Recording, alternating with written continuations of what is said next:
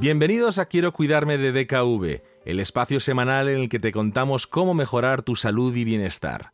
Nuestro objetivo es contribuir a incrementar el índice de vida saludable en España. Hoy vamos a hablar de un tema que nos preocupa a muchos y sobre el que existe un cierto desconocimiento a pesar de que lo escuchamos casi a diario, el colesterol. Empecemos por lo básico.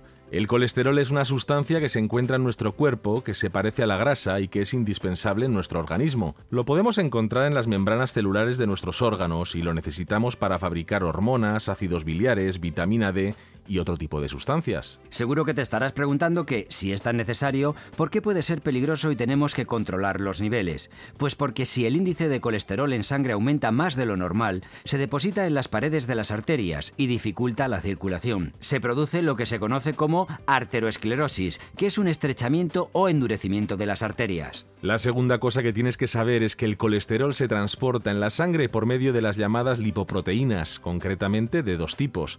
Las lipoproteínas de baja densidad, o LDL, a las que se llaman colesterol malo y que son las encargadas de transportar el colesterol a los tejidos para su utilización, incluyendo las arterias. A mayor nivel de colesterol LDL en sangre, mayor es el riesgo de enfermedad cardiovascular. El segundo tipo son las lipoproteínas de alta densidad, o HDL, también conocidas como colesterol bueno, que se encargan de recoger el colesterol de los tejidos y transportarlo al hígado para su eliminación a través de las bilis. Si tenemos un nivel bajo de colesterol HDL, hay un mayor riesgo de desarrollar enfermedades cardiovasculares. Estos dos datos son los que van a aparecer en unos análisis de sangre. Por eso es aconsejable hacerlos frecuentemente para controlar estas cifras y realizar una buena prevención. El nivel de colesterol en sangre se puede medir en miligramos por decilitro de sangre. Según el Comité Español Interdisciplinario para la Prevención Cardiovascular, es aconsejable tener un nivel de colesterol total por debajo de 200 miligramos,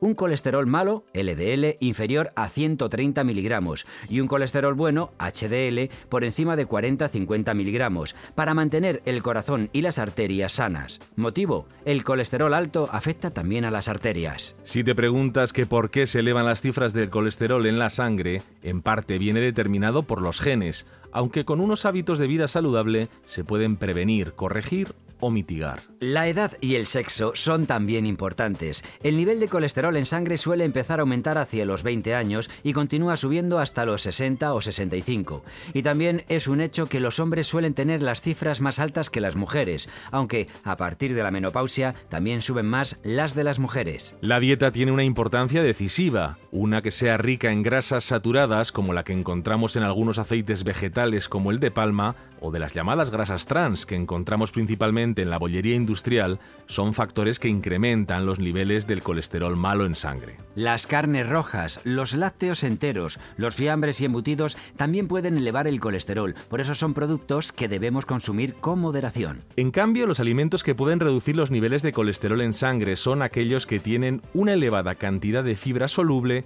y peptina, además de los que contienen ácidos grasos poliinsaturados. Según la Fundación Española del Corazón, tenemos que basar nuestra dieta en alimentos como las frutas y verduras, de las que debemos consumir cinco raciones al día.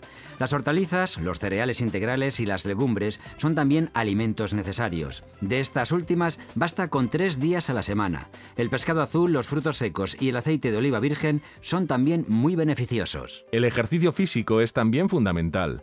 Los expertos aconsejan hacer ejercicio aeróbico como caminar, carrera suave, ciclismo o natación a intensidad moderada y de forma regular de 3 a 5 sesiones por semana. En los casos en que el colesterol es muy elevado, está indicado que el médico recete fármacos para reducir los niveles. Generalmente se trata de estatinas, fitosteroles, fibratos o resinas de intercambio. En cualquier caso, debes acudir a tu médico de cabecera a que te realice los controles frecuentes y para que te prescriba un tratamiento en caso de que sea necesario. Esperamos que con esta información tengas más claro para qué sirve y cómo puedes cuidar tu colesterol. Nos despedimos hasta la semana que viene en un nuevo espacio de Quiero cuidarme de DKV.